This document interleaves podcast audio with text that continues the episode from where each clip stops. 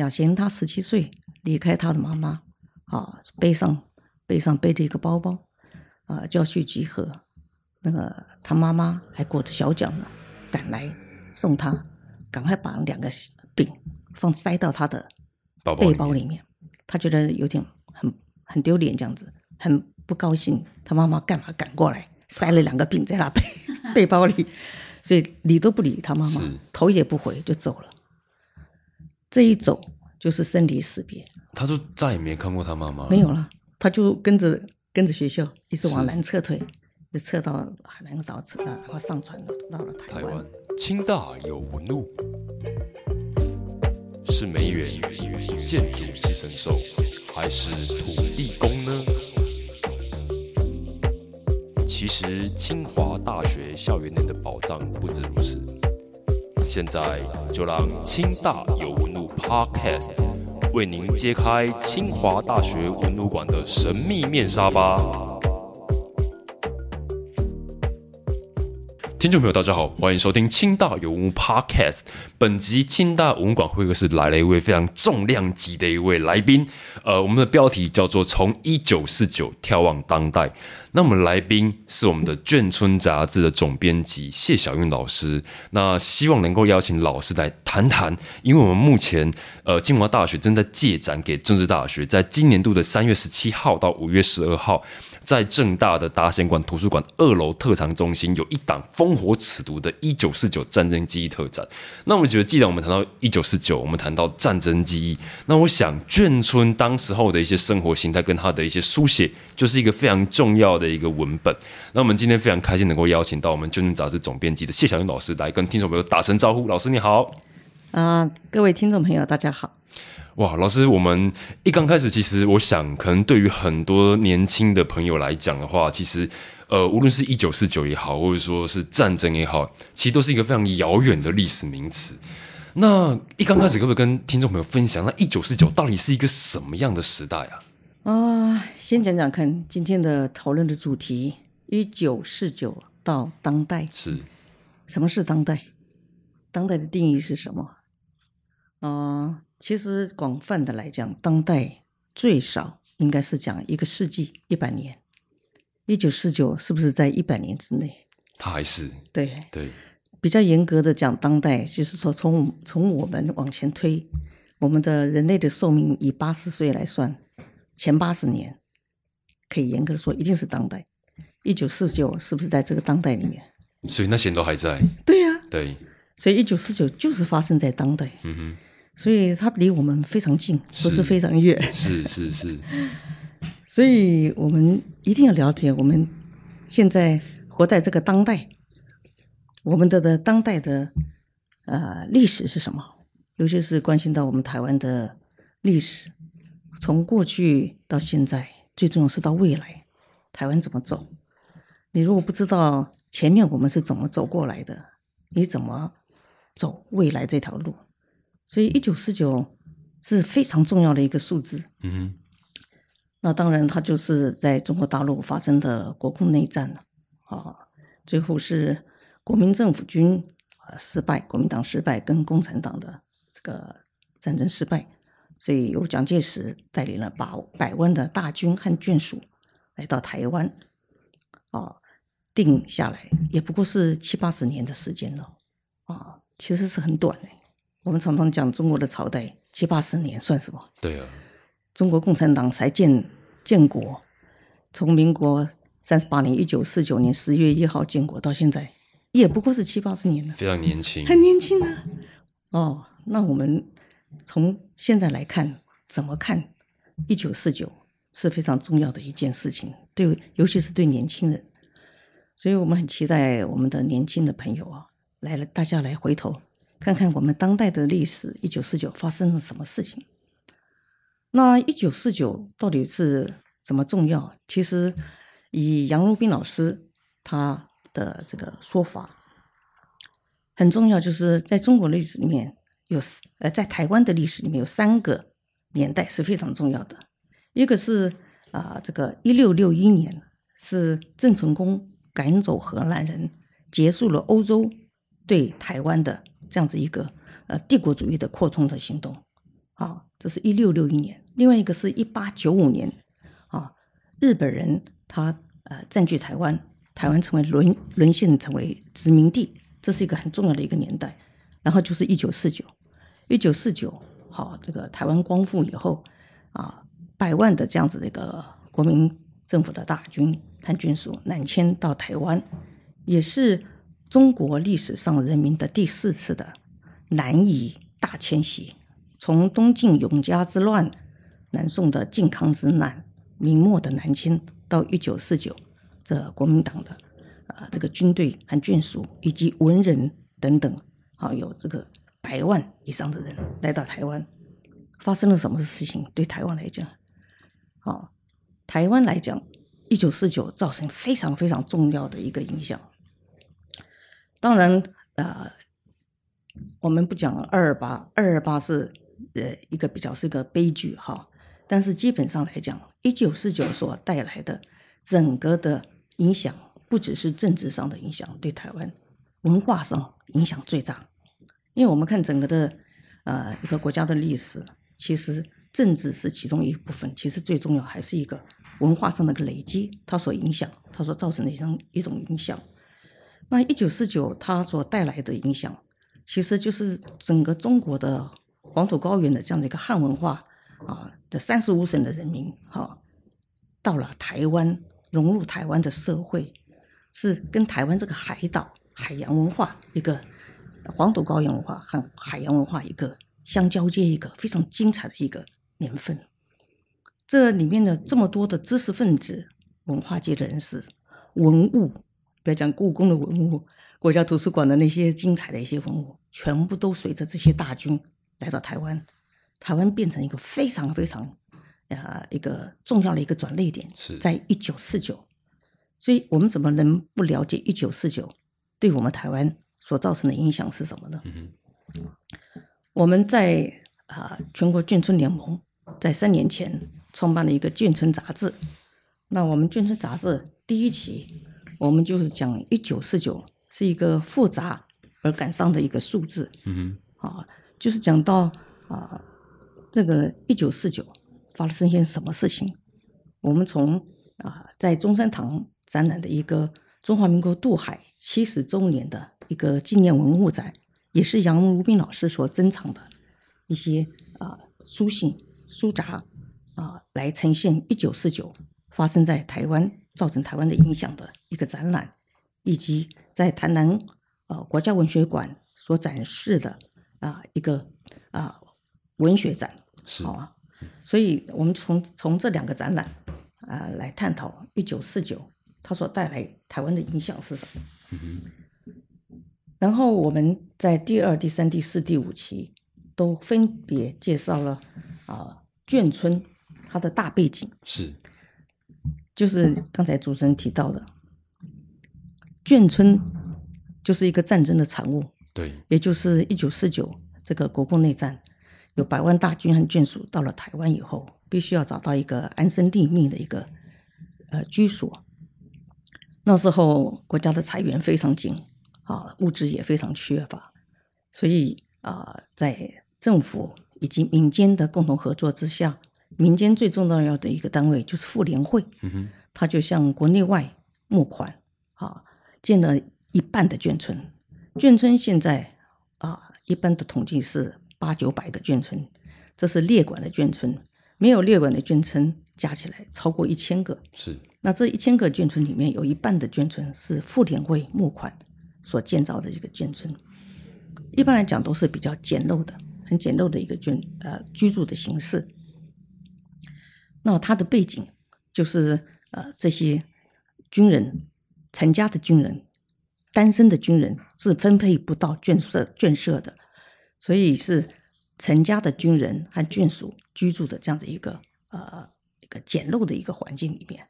那么到时候当时啊，大概有快一千个眷村在台湾分布啊，北中南东都有。那居住在这眷村里面有第一代、第二代，以及到到现在的是散布在各地的第三代。嗯哼，那这些人。他居住在这里面，第一代的人对他们来讲，这是一个异乡，啊，他们等于是用逃难的方式来到这个宝岛。你想想看，他离开他的亲人、父母、土地，是他所啊、所思所想的是什么呢？所以第一代的眷村人里面，他如果他能够拿起拿起笔来，他就会书写他经过这个战争的这个感触，对他生命的历程的影响。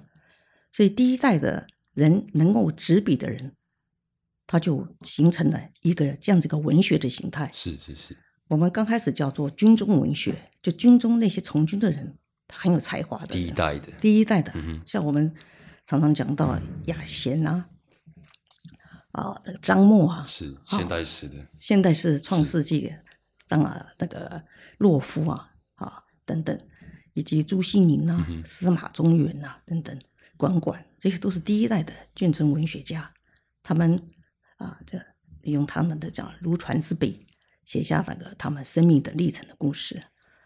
第二代的眷村文学家，就是他们的下一代。他们下一代虽然没有经过战争，但是他们还是居住在战眷村里面，里面，所以他们承继到他们的父母的战争的影响，以及他们自己所处的这样在台湾这个岛上面，他自己身份的认同的问题。所以第二代的眷村文学家，他所书写的内容和方向，就跟第一代又完全不一是样。是是，那这第一代、第二代这些文学家，他所撰写出来的这些作品非常特殊，全世界也找不到这样子个文学形态啊，所以这个非常特殊的一个形呃那个眷村文学形态。那我们在《眷村杂志》里面有分两三期来看出来，我们访问的十一位眷村文学家，还有文史专家，是来呃谈论这个枪杆和笔杆下的眷村文学。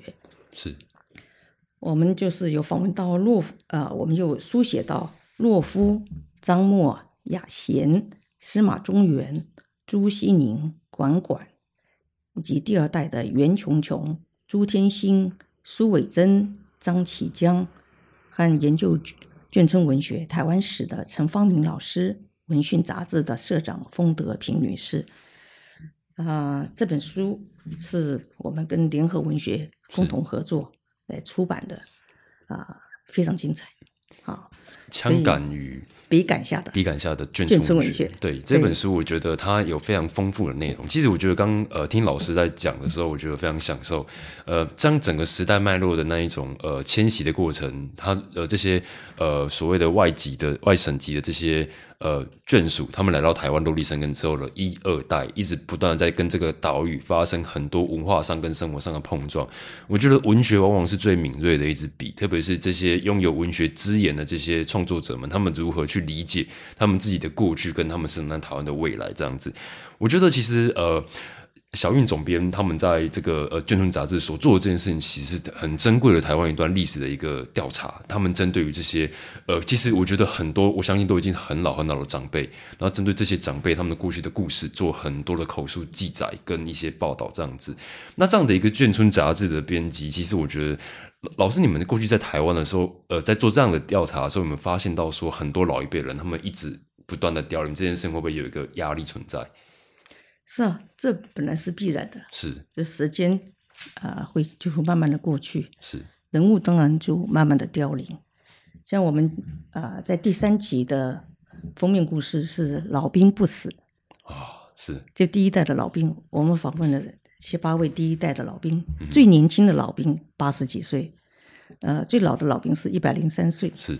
好、呃，访问了七八位，这这里面有好几位现在已经不在了，嗯哼。才第三期，离我们现在只不过是一年多前。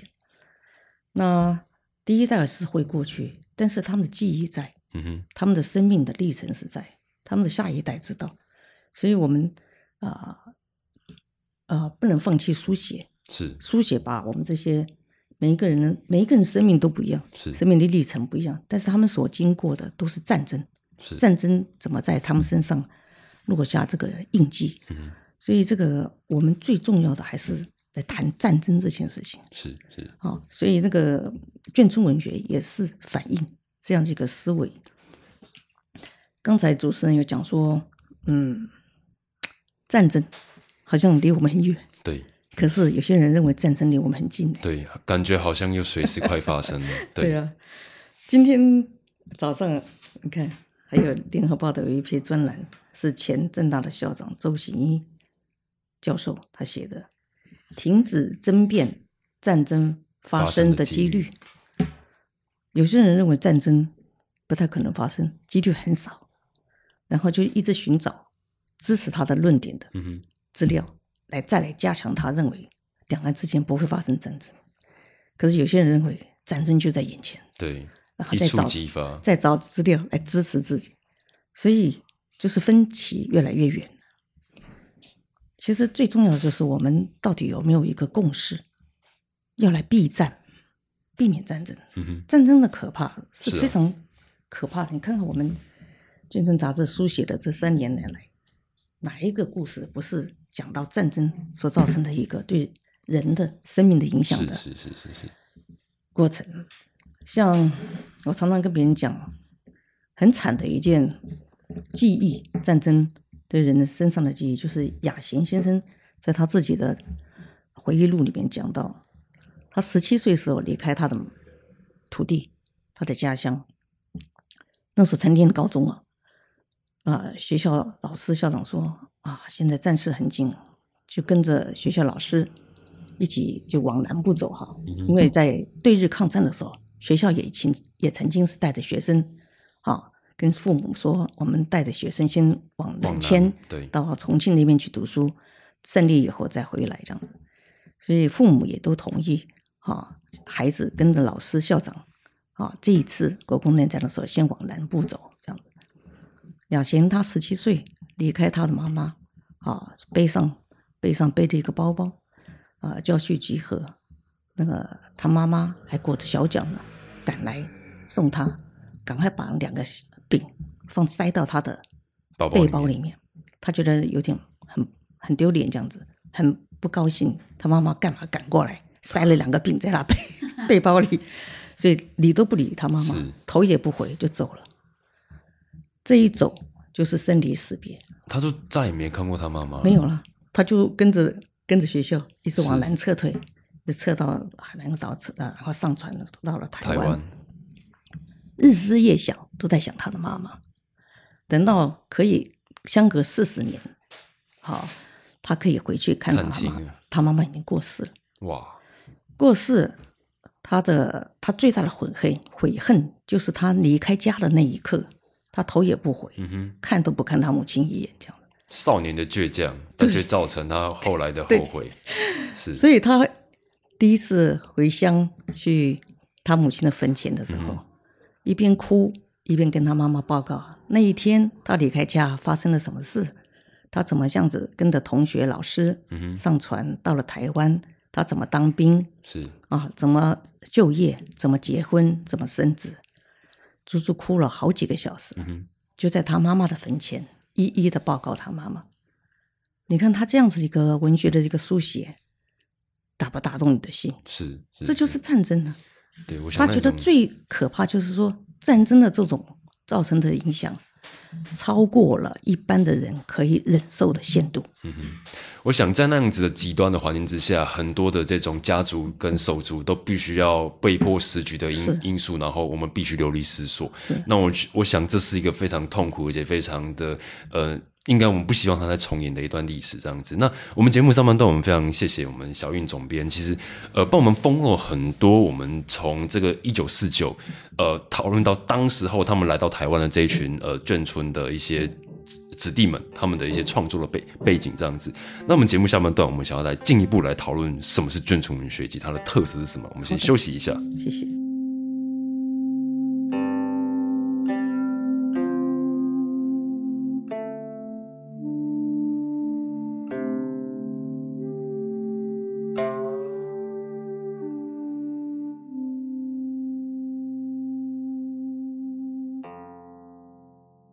感谢听众朋友回到我们清大文馆会客室。现在来到我们会客室做客的是我们眷村杂志的总编辑谢小韵老师。那呃，老师，我们上半段其实提了非常多眷村他过去的生活这样子。那我其实非常好奇，因为我们在谈的眷村文学，它有没有当时候的一个时代背景？它有没有一个在文学上面的特色，可以跟听众朋友分享一下吗？眷村文学就像我刚才讲的，在全世界的文学史上面，或是文学的。领域里面是非常特殊的一块，大概只有在台湾才有这样子一个领域啊，因为它是跟战争是有关系的，啊，所以跟第一代他所经历的战争的经生命经验，以及第二代他承继上一代的战争的记忆和经验是有相当大的一个关系。那这些能够书写的人，他把他啊呃用他的文字。反思战争是什么，成为他的文学的作品啊。那我们为什么要阅读文学呢？阅读文学作品对我们人生有什么大的影响呢？是。可是你要问很多人，他们也说不出来所以然来。你问学者专家，很多人也不知道文学的功用在什么。那对总编来说的话，每一个人不一样。对我来讲是非常重要的。我常常讲说。你想想看，买一本书是多么便宜的一件事情哦，最便宜的投资，最便宜最便宜。一个作者他用毕生的心血凝成一格一个字，印成一本书，才卖你两三百块钱。但是你可以阅读，从阅读阅读里面可以了解他的生命史，了解他的思想的精华。是，怎么这么便宜啊？所以阅读是人作为人类做所有生物里面。最大最最大的一个祝福，我常常讲说，如果将来我们上天堂，我只要求上帝一个一个一个要求，就是我要有一间书房 才不会无聊，我就可以无限制的，好可以阅读。是，因为这辈子很多需要阅读阅读的书籍堆积如山，没有时间阅读，但是实在很渴渴望能够阅读。阅读里面其实很重要的是文学这一块，因为文学家他用他的文学之笔来书写他的生命，他生命里面一定有一些部分跟你的生命是重叠的，只是你说不出来，想不透彻。那这些文学家他可以帮你书写出来，你一看说哇，这完全敲到我心里面最深处的一块。是，所以阅读文学作品的。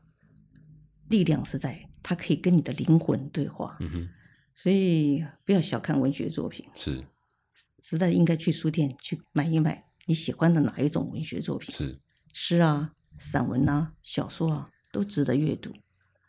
像刚才主持人特别特别提到说，我们可以讲一点轻松的。嗯 我就说好，那我来下半段来念念诗好了。读诗，嗯嗯，就讲到。啊，洛夫，诗魔哦，现代诗的诗魔，诗魔对，哇，他的文字的驾驭的能力极高。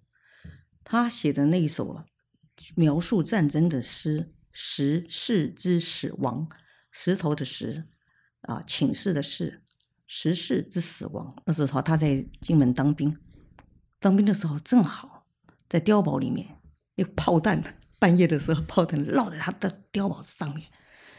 全部都是，大家都惊慌失措，都趴在地上。他感受到那种震撼。嗯哼。之后，他写出来这一首《时事之死亡》，震惊了整个的文坛。嗯哼。后来讨论的文字超过二十万，讨论他这首诗哦。这首诗几个字？这首诗几个字？我不知道，我念一段给你听。很多人哦看不懂，像陈方明老师，他是文学史专家。他也很喜欢这个新诗。他说他第一次看到洛夫这首诗，他完全没有办法接受，因为他进不去这首诗。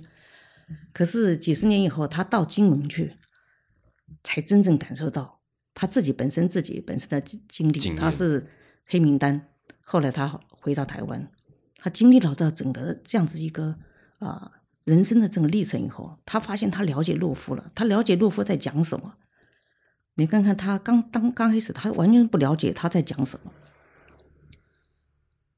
只偶然昂首向邻居的拥道，我便镇住。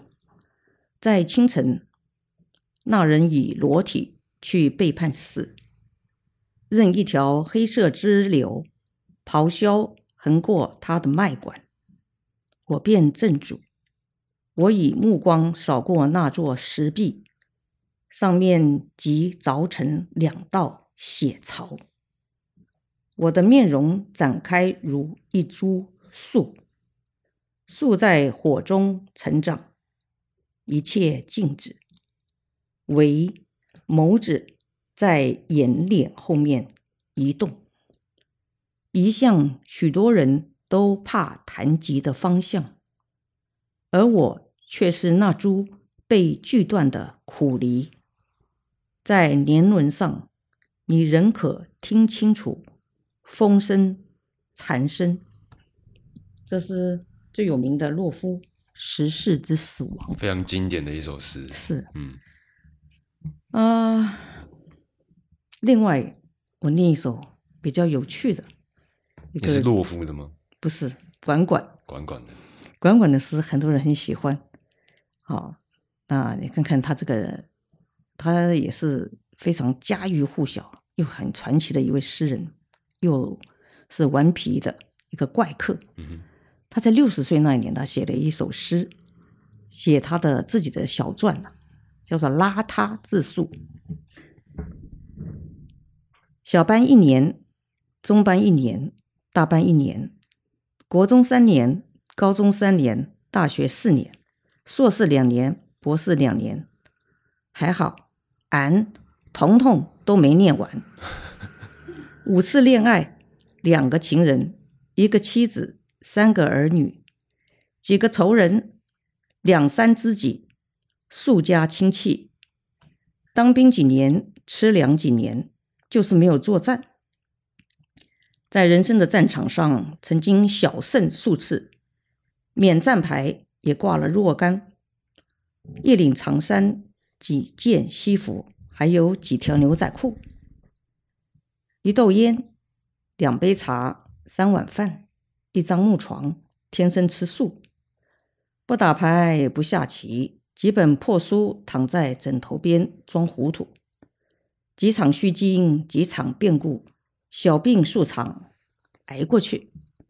坐在夕阳里，抱着膝盖费思量，这是六十年的岁月吗？就换来这一本烂账。唉，说热闹又他娘的荒唐，说是荒唐又他妈的辉煌。回头看看那一大堆未完的文章，荒唐荒唐里有一点辉煌。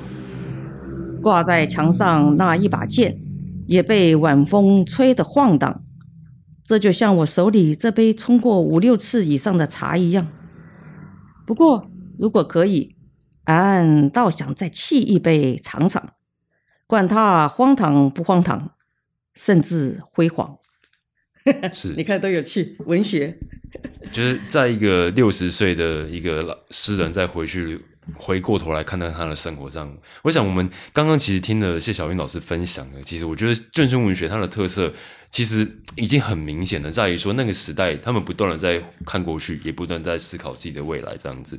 那因为一九四九期也是清代文物馆一个非常关怀的一个年代哦，这个年代其实也跟呃杨鲁斌老师他的收藏非常有关系，所以呃因为呃谢老师您过去也曾担任一些地方的文化局的首长，那也曾担任北美馆的馆长。那我们也好奇说，其实对于整个清代文物馆的馆藏的核心重点，你会怎么期待这座文物馆未来的可能啊？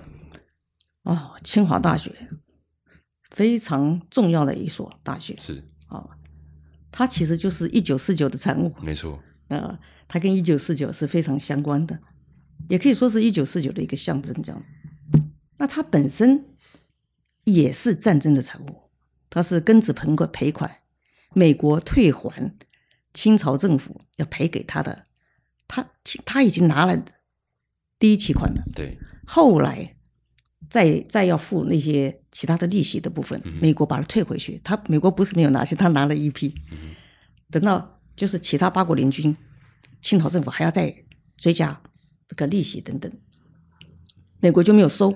就把这一批钱退还给清清那个清清廷，条件是成立一个大学，那就是成立了清华大学，就是庚子赔款。所以清华大学就是一个这样子一个战争下的一个产物。产物但是他后来立校建立学校以后，他聘请到相当多杰出的人士来任教，学生也极为杰出。所以清华大学本身，它在呃中国的历史里面，或者在台湾的历史里面，都是举足轻重的。是尤其是它的里面的很多的学者，出身的学者，个个个都很多是响当当的人物。所以，一个了不起的一个大学，一定要有它的博物馆、美术馆或是文物馆。你看看美国很多有名的大学，对，它有的时候它的美术馆、文物馆是跟它大学是一样齐。都是世界一流的。它的收藏也是也是世界级的。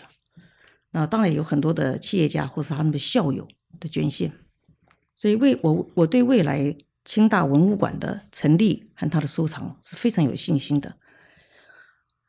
它未来的方向，当然我也有听说是以四一九四九好或是东亚史为主。我觉得呃文物馆里面有很多的学者专家，他可以啊、在这方面做更进一步的一些思考，邀请到更多的啊、学者专家、博物馆界的人共同来思索未来的这个立馆的一个方向。它不但跟它的收藏有关，展览有关，好、它的还有它的教育推广、研究都是非常息息相关的。是这是博物馆最重要的几大功能。所以一定要把它的呃立馆的方向确认好以后，才能够从它的收藏、典藏、研究、推广等等来扩及出去。所以我觉得它最上位的计划是非常重要的。